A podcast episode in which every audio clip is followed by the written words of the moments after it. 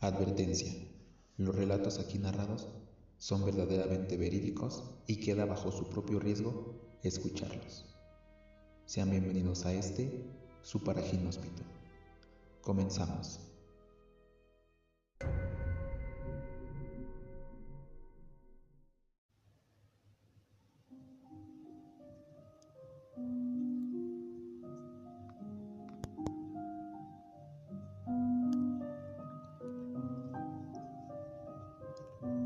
Amigos, bienvenidos a un episodio más de este, su paraginóspito. ¿Cómo han estado? ¿Cómo han pasado estos dos meses que no había subido un podcast? Pero bueno, estamos de regreso. De regreso porque como todos sabemos, el mes de octubre es conocido como el mes del terror. Muchas partes de, pues bueno, del mundo. Y pues, ¿por qué no traer este mes varios podcasts? Pues aprovechando, aprovechando la temporada. Hemos traído temas bastante interesantes, bastante llamativos bastante fuertes. Pero aquí seguimos. Echándole ganas para traerles a ustedes, nuestros queridos escuchas, los mejores relatos. Pues haciendo una buena investigación y relatándolo de una manera que lo disfruten. Gracias a todos los que siguen escuchando los episodios, los podcasts. Tenemos varias plataformas en las que lo pueden escuchar, ya sea en Apple Podcast, en Spotify, en Google Podcast. También, por cierto, ya tenemos página de Facebook. Lo buscan como Paraginóspito. Tiene la misma imagen, pues que él tiene este que dice para Ginóspito tiene la misma imagen para que lo puedan ubicar. Y ahí pueden mandar sus relatos, pueden pedir alguna, pueden mandar alguna petición para algún podcast próximo, o si gustan mandar un audio pidiendo su podcast y a la vez eh, contando un relato, pueden escribir en privado ahí a la página para poder ponernos de acuerdo y pues hacer que la comunidad pues se integre más que nada. Y por qué no dar a conocer los casos que ustedes conozcan o tengan o que hayan vivido. Así que no olviden seguirnos en su plataforma favorita, recomendar el canal y pues más que nada hacer que, gente que le interese este tipo de temas pues disfruten, disfruten de, de este trabajo que su servidor Andrés Sánchez pues hace con mucho cariño, mucho entusiasmo y mucho esfuerzo para ustedes. Y bueno amigos, el día de hoy les traigo un tema, un tema que la verdad es bastante bueno. Mucha, mucha gente la, conoce este, esta historia, que aunque no se ha resuelto al pasar de los años, sigue siendo un misterio y algo que en su tiempo fue muy sonado, muy conocido y a la vez muy atemorizante. El día de hoy amigos les traigo la historia de Jack el Destripador. Aquel asesino que, del cual jamás se supo su identidad y como les repito hasta la fecha, se sigue sin saber quién fue el responsable, el autor de aquellos homicidios. Vamos a dar comienzo. Así que ya saben, pónganse cómodos apaguen las luces y disfruten de este su paraginóspito. Comenzamos.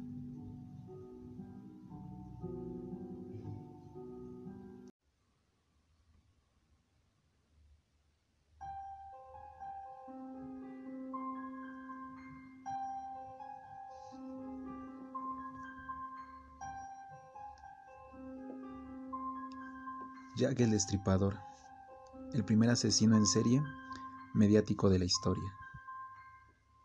La identidad del autor del brutal de asesinato de cinco prostitutas del East End de Londres en 1888 sigue siendo un misterio que alimenta todo tipo de teorías más de un siglo después. De hecho, a pesar de haber transcurrido más de un siglo, los investigadores siguen intentando descubrir al asesino con las técnicas de ciencia criminal más adelantadas que existen. En 1888, una serie de horribles crímenes cometidos en el barrio de Whitechapel horrorizaron a los londinenses y a Europa entera. Nada se supo del autor, bautizado como Jack el Destripador, lo que da idea de su brutal modus operandi. Inglaterra es la más poderosa de las naciones de la Tierra y Londres la mayor ciudad del mundo. Incluso sin saberlo, eso es algo que cualquier viajero puede intuir de una mirada. Las torres del Parlamento de Westminster se alzan orgullosas para hablar del dominio político británico, del mismo modo que los bancos de la City controlan el comercio internacional, mientras el Times da cuenta de las diversiones de la aristocracia en todo lo que va del music hall a las batidas para la casa del zorro. Para guardar la paz, la Armada rige los mares y la admirada policía británica revela, nada más verla, el esplendor del imperio. Desde el palacio de, de Buckingham, la reina Victoria corona la edad de mayor brillo y poder de la historia de Inglaterra. Sin embargo, no todo es brillo en aquella Inglaterra, y para comprobarlo, no hace falta irse a las minas de carbón o a los satánicos telares de Manchester. A muy poca distancia de las elegancias del West End, todavía existe en Londres una zona inexplorada como Tombuctú. Es el East End, y dentro del East End, Whitechapel es el lugar donde la miseria toca fondo. Hablamos de un dedalo de callejas inundadas por las emanaciones malolientes del Támesis, de unos bajos fondos donde las enfermedades, el alcoholismo y la prostitución causan estragos entre sus ochenta mil almas, de un barrio cuyas casas, hacinadas, parecen inclinarse amenazadoramente sobre quien reúne el valor para pasearse a su sombra. Whitechapel es el Londres que el resto de Londres no quiere ver. Pero, en el otoño de 1888, toda Inglaterra terminaría por volver los ojos a esa barriada de mala nota. Porque Whitechapel iba a ser el siniestro escenario de los crímenes de Jack the Ripper, el destripador. El enigma del asesino. Es posible que Jack el Destripador no fuera el más mortífero de los asesinos. A cambio, bien puede ser de los más crueles, y sin duda es el más famoso de todos ellos. ¿Será que su nombre todavía nos evoca ese miedo que solo pueden provocar unos pasos en la oscuridad? El resplandor de un súbito cuchillo en una calle solitaria. ¿Será que algunos criminales nunca fueron capturados? Pero, que a él hubo que ponerle un alias porque ni siquiera se capturó su identidad. Será, en fin, que los crímenes de Whitechapel conmovieron los cimientos bienestantes de la sociedad victoriana y desvelaron la existencia de una Gran Bretaña distante, humillada y pobre. Sin embargo, estas explicaciones no bastan para aclarar por qué, más de 125 años después, la figura del destripador se ha convertido en leyenda, porque siguen apareciendo libros y más libros en torno a sus crímenes, porque hay revistas especializadas en estudiar su perfil, o porque las investigaciones han llegado incluso a dar nombre a una materia, la riperología, a medio camino entre la ciencia y la mera especulación. La respuesta es sencilla. De haber sido apresado, ya que el destripador hace mucho que hubiera dejado de interesarnos. Pero ocurre que, tanto tiempo después, lo que sabemos de él es, en esencia, lo mismo que sabían en su tiempo. Nada. Nada cierto, nada seguro, absolutamente nada. Por eso, a nadie debe extrañarle que, de tantos misterios como rodean al destripador, cada pocos meses aparezcan puntualmente nuevas hipótesis sobre su identidad. Las ha habido para todos los gustos y todas las fantasías, como puede comprobarse con un dato. Si para algunos The Reaper fue nada menos que un escumbrado personaje de la Casa Real, otros han postulado que el asesino era un gorila escapado del zoo. Entre ambos extremos, el elenco de los sospechosos abarcará desde agentes de tanto mérito como Lewis Carroll, el autor de Alicia en el País de las Maravillas, hasta pobres como un zapatero londinense, cuyo único pecado fue el de ir por las calles con las herramientas de su oficio. Lo que se sabe de Jack el Destripador. En puridad, lo único que se sabe de Jack el Destripador, por obvio que suene, es que mató.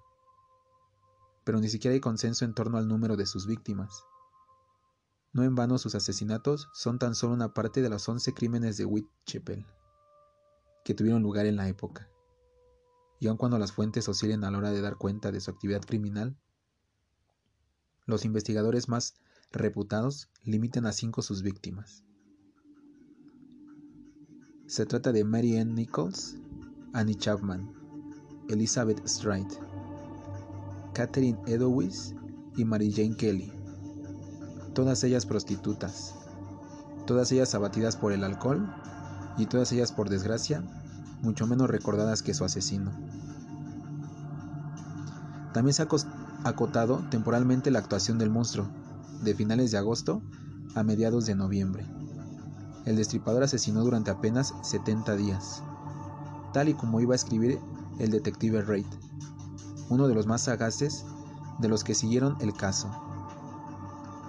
Estos son los únicos hechos comprobados. Todos los crímenes se cometieron tras el cierre de los bares. Todas las víctimas eran de la misma clase, la más baja entre las bajas, y vivían no más lejos de un cuarto de milla unas de otras. Todas, además, fueron muertas del mismo modo. El resto es todavía sombra y misterio impenetrable. De hecho, su crueldad sin procedentes fue en buena parte responsable del fenomenal pánico levantado tras las muertes. Como dijo uno de los encargados de las autopsias, no le bastaba con matar, sino que también tenía que hacer un daño gratuito al cadáver. Con pocas excepciones, su modus operandi era el siguiente. Comenzaba por cortar de un lado a otro la garganta de la víctima con una cuchillada, para, acto seguido, abrir, también a cuchilladas, su cavidad abdominal. En la mayor parte de los casos, pasaba entonces a estirpar sus órganos. En alguno de ellos, además, aprovechó para llevarse un riñón, por ejemplo, a modo de macabro souvenir. Ante tales matanzas, la descripción forense de los cadáveres todavía puede perturbar al hombre más templado. Las vísceras se hallaron en diversas partes, el útero y los riñones bajo la cabeza, el otro pecho junto al pie derecho, el hígado junto a los pies, los intestinos junto a su costado derecho, el corazón faltaba del saco pericárdico. Como bien apunta un riperólogo, el núcleo del miedo es que es incomprensible, y lo desconocido es lo más temido de todo. En el caso del destripador, el misterio iba a ser el terreno creído del temor. Nunca nadie oyó un solo grito, una petición de socorro, en un barrio donde las gentes vivían literalmente empaquetadas. Ninguno de los cadáveres presentaba las heridas defensivas que resultan de oponer resistencia a un ataque. De hecho, el único presunto avistamiento del criminal solo ha servido para arrojar más pavor sobre su modo de matar. Compensa recordarlo. En la noche del 8 de septiembre de 1888, una mujer se encontró con Annie Chapman, acompañada de un extranjero de piel morena y mediana estatura, atraviado con una capa oscura y una gorra como la de Sherlock Holmes. El encuentro se había producido recién pasadas las cinco y media de la madrugada. Pues bien, a las seis y diez, cuando el médico Phillips acudió a levantar el cadáver, el destripador ya había matado a Chapman, como sus otras víctimas. Ella tampoco pudo ni resistirse ni gritar. De apariencia inofensiva. En un, en un Londres todo miedoso y rumores, hasta la reina Victoria iba a tener sus teorías sobre el asesino. En su caso, como es el de buena parte de la aristocracia, la hipótesis bien podría resumirse en el titular de un diario de la época. Era imposible que un inglés hubiera cometido tales crímenes. Como fuere, la nobleza no fue la única en mostrar su partido previo, porque los asesinatos del destripador sirvieron para que cada capa de la sociedad británica proyectara sus propias obsesiones, por ser Whitechapel lugar de residencia de numerosos judíos. Los antisemitas tuvieron su cortada, y entre las clases más olvidadas cobró fuerza la convicción de que tales asesinatos solo podían ser obra de algún aristócrata perverso. La intelectualidad de la época también tomó partido. Para el dramaturgo George Bernard Shaw, los crímenes buscaban, ante todo, denunciar las penosas condiciones del East End, y hasta las sesiones espiritistas, tan en boga en el Londres de entonces, iba a ofrecer sus dudosas conjeturas para la busca y captura del asesino. Scotland Yard, la Policía Metropolitana de Londres, interrogó a cientos de personas. Se aludía a la cercanía de Whitechapel al puerto. Podía haber sido un marinero de paso o tal vez un estibador. Se supuso que el asesino tenía que ser un médico o como mínimo un carnicero, es decir, alguien con conocimientos de anatomía o por lo menos de despiece pero incluso las posibles pistas multiplicaban la confusión. Por ejemplo, la inscripción en tiza junto al delantal ensangrentado de Catherine Edowis, en la, que se culpaba a los hebreos. Los judíos son los hombres que no serán culpados por nada. El texto fue borrado enseguida para evitar ataques antisemitas. O una de las piezas mayores de la riperología la carta con remite desde el infierno, que, acompañada de un trozo de riñón, recibió la policía y que, por una vez, no parecía convención de la empresa. Son pocos los consensos en torno a la personalidad del destripador. Uno de los pioneros en la elaboración de perfiles criminales sería el Dr. Bond, cuyo dictamen ha merecido el aplauso general. El asesino debe haber sido un hombre físicamente fuerte y de gran frialdad y audacia. En su aspecto exterior debe ser un hombre tranquilo, de apariencia inofensiva, probablemente de mediana edad y vestido de modo cuidadoso y respetable. Hay otro rasgo que Bond nos señaló. El asesino tenía un conocimiento minucioso de Whitechapel y sus ínfimas callejas. El perfil del doctor ha recibido alabanzas hasta hoy, pero se sigue sin contestar la, la pregunta básica. ¿Quién? Para responderla, riperólogos en busca de publicidad han llegado incluso a mencionar el nombre de William Gladstone, cuatro veces primer ministro de Gran Bretaña. Estratagemas de comunicación aparte, tanto la policía como la prensa de la época tuvieron sus preferidos.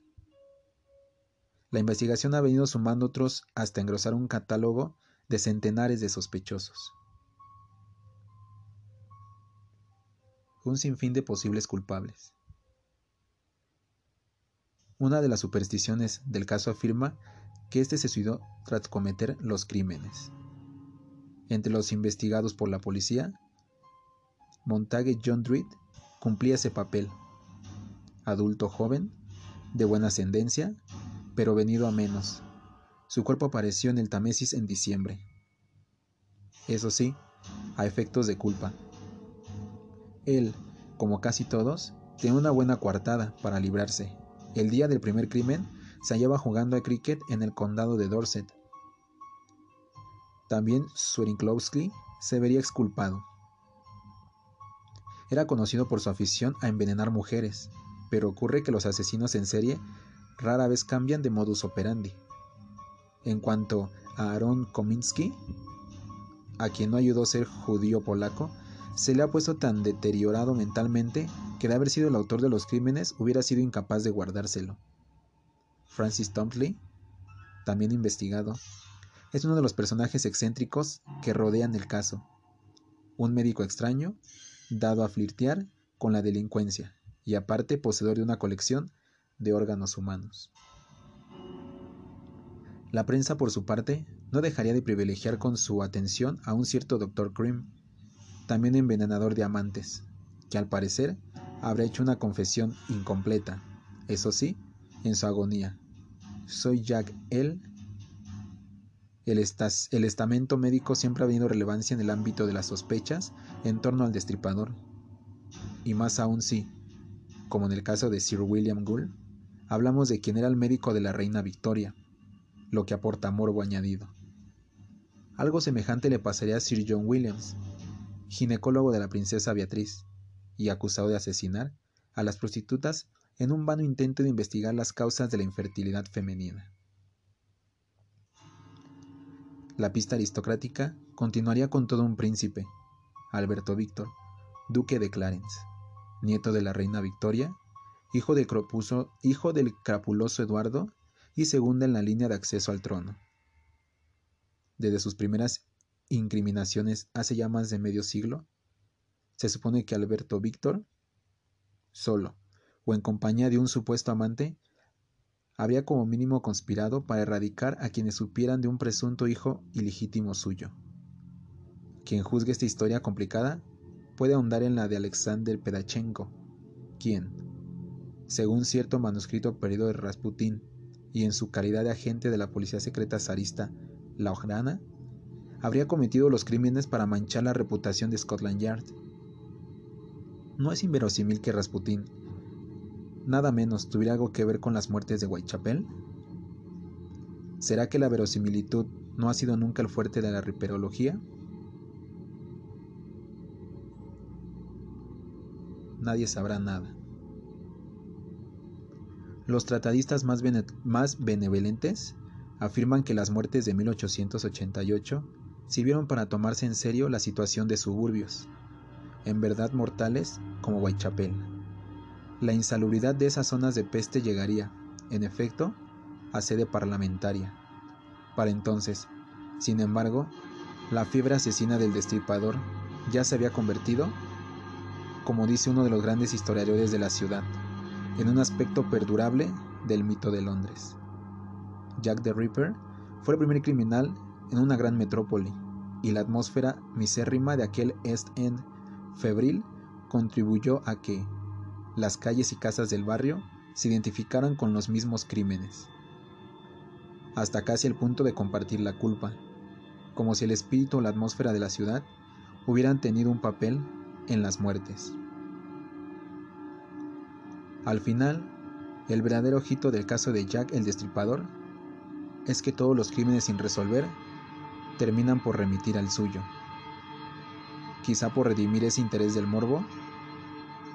No hace tanto que, en una encuesta, Jack the Ripper fue elegido el peor británico de la historia, en un consuelo para sobrellevar la triste verdad que, todavía en tiempos del asesino, afirmó uno de los prebostes de Scotland Yard. Nadie sabe nada, ni sabrá nada en mil años sobre la historia verdadera de Jack el Destripador.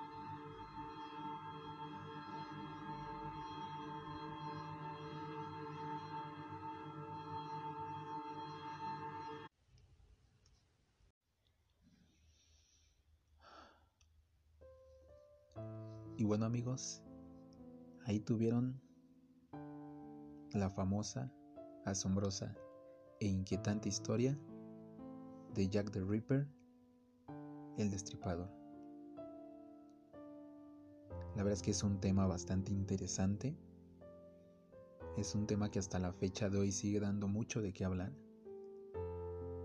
Y que lo más seguro es que llevará y seguirá teniendo años sin resolverse. Como pudieron escuchar, hubo muchos implicados. Pero sinceramente ninguno daba la talla de lo que era Jack.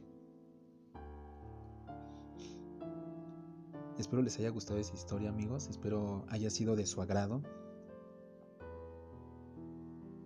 Y pues ya dejo a su criterio pues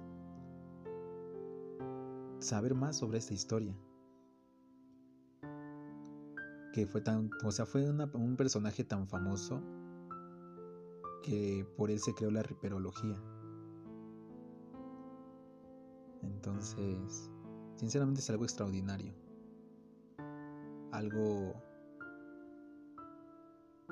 Es algo misterioso, pero extraordinario.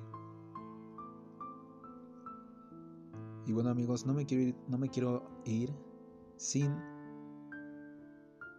dejarles ahora un consejo.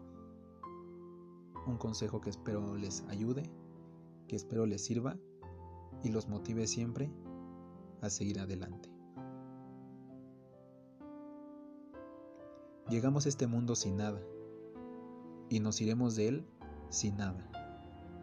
Solo quedará el recuerdo de lo que fuiste para los demás.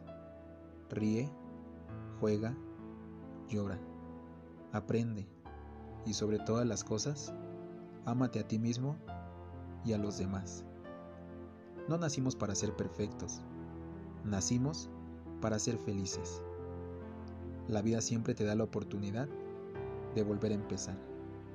Sonríe, vive al máximo y siempre busca tu felicidad. Bueno amigos, muchas gracias por haber escuchado este podcast, este capítulo. Gracias por seguir dando y brindando ese apoyo. Espero seguir contando con ustedes para poder traerles pues más episodios y más capítulos. Llevamos una no larga, pero ya llevamos algo de trayectoria con estos podcasts y espero seguir así más mucho más tiempo haciéndole compañía, ya sea que estén trabajando, estén leyendo, estén descansando, pero puedan tener para ginóspito de fondo en cualquiera de esas cosas que estén haciendo. Mi nombre es Andrés Sánchez. Les mando un cálido abrazo, un saludo y muchas gracias por haber disfrutado de este su Paraginóspito. Hasta la próxima.